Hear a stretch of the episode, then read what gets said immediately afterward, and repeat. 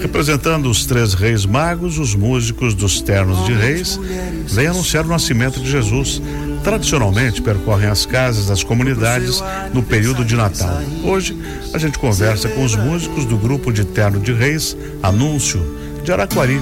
Estão aqui o Valério Passos, o João Fernandes e a Juscelia Maria Moreira. Bom dia a todos vocês. Bom dia. Sejam bem-vindos. Muito obrigado. Que bom, que bom. Valério, o que, que significa a tradição de terno dos reis, terno de reis? Então, mais uma vez, bom dia a todos, rádio ouvintes, Benhur, da equipe aqui. É, o terno de reis, principalmente em Santa Catarina, né? Uhum. Todo o litoral catarinense. Que é muito forte, né? Isso. É bem tradicional, desde lá do, de Torres até aqui em cima é verdade, de Itapuã, né? É. A gente tem, claro, essa nossa base açoriana, que tem muito essa questão da tradição do terno de reis. No entanto, essa devoção de se saudar o nascimento de Jesus. Também, assim, acontece em todo o Brasil, né? Com uhum. outros, outros formatos também. Mas o terno de reis é muito característico aqui do litoral catarinense, né?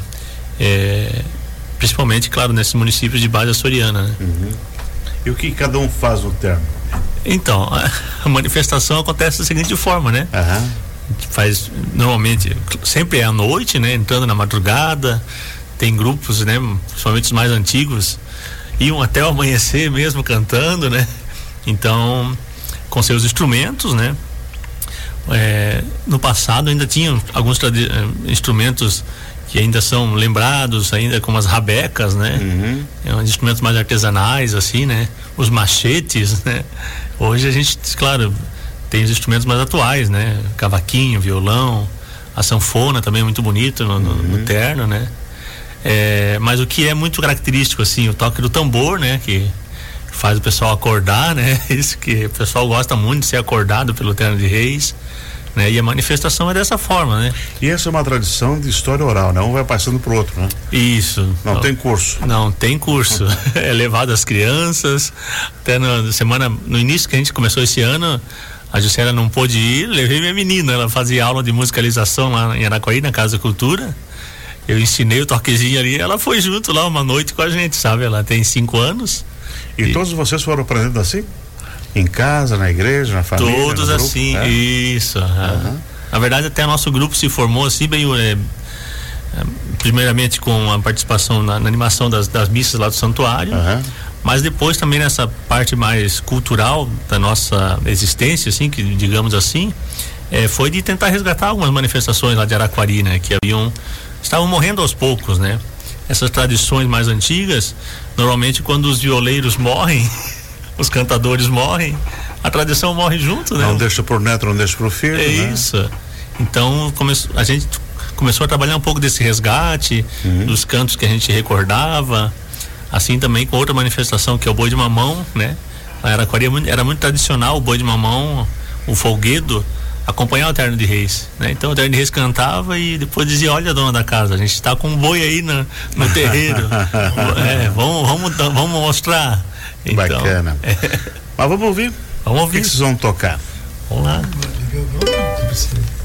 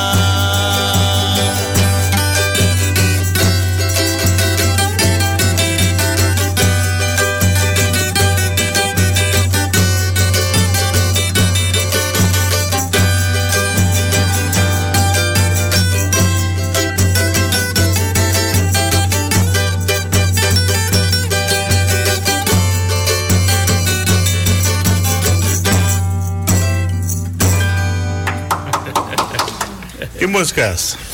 Então, essa a gente faz logo na chegada na casa, né? Uhum. Tá... Mas ela tem um nome, ela tem, ela é tradicional, ela é composição de cada grupo? Não, essa é uma música assim da cultura oral mesmo. Da gente... cultura oral já, Isso. tradicional. É. E os grupos podem criar também? Podem sim, normalmente, claro, a intenção é, é, é essa mesmo, se criar músicas novas, né? Uhum. É, conhecemos e, muitos amigos. E de que... quando a quando vai o reinado? Que vocês vão nas casas, conversam e isso, a gente, a gente acompanha é, o calendário, na verdade, católico da igreja, né? Uhum. Que é do tempo do advento, ali Sim. antes do Natal, até o dia 6, que é o dia de reis. Uhum. É, tradicionalmente também há uma devoção no dia 15 de janeiro, que é dia de Santo Amaro. Então também se há grupos que levam essa manifestação até o dia 15. Hum, e aí atuam assim nos seus bairros, nas suas comunidades, nas suas paróquias? Isso. No caso de Araquari, tem muitos grupos?